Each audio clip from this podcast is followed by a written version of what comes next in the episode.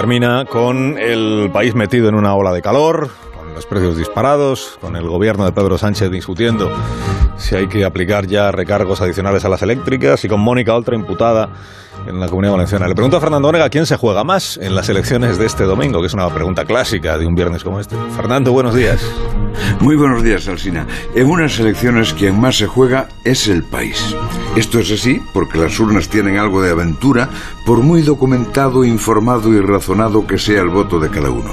De unas elecciones puede surgir una persona genial, un cenutrio o un vendepeines, que de todo hemos tenido en la historia de las democracias.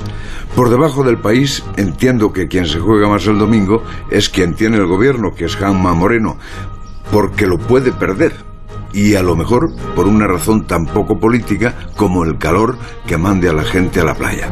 A continuación se la juega el principal aspirante, que es el señor Espadas, y como son sus primeras urnas autonómicas, son para él como Lebau. Su triunfo no es ganar, sino obtener un resultado esperanzador. Si suspende, carrera frustrada.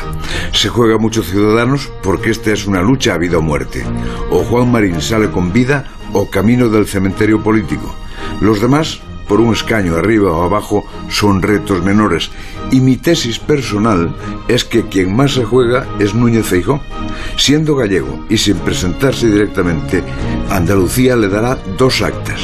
La primera, la confirmación o puesta en duda de la buena racha del PP bajo su dirección, que Andalucía se considera un gran peldaño hacia la Moncloa. Y la segunda, por el posible pacto con Vox. Si consigue rehuirlo, pista libre para el despegue. Si tiene que asumirlo, a ver quién le quita el San Benito de llevar a la extrema derecha al poder. Hasta luego, Fernando. Hasta las ocho y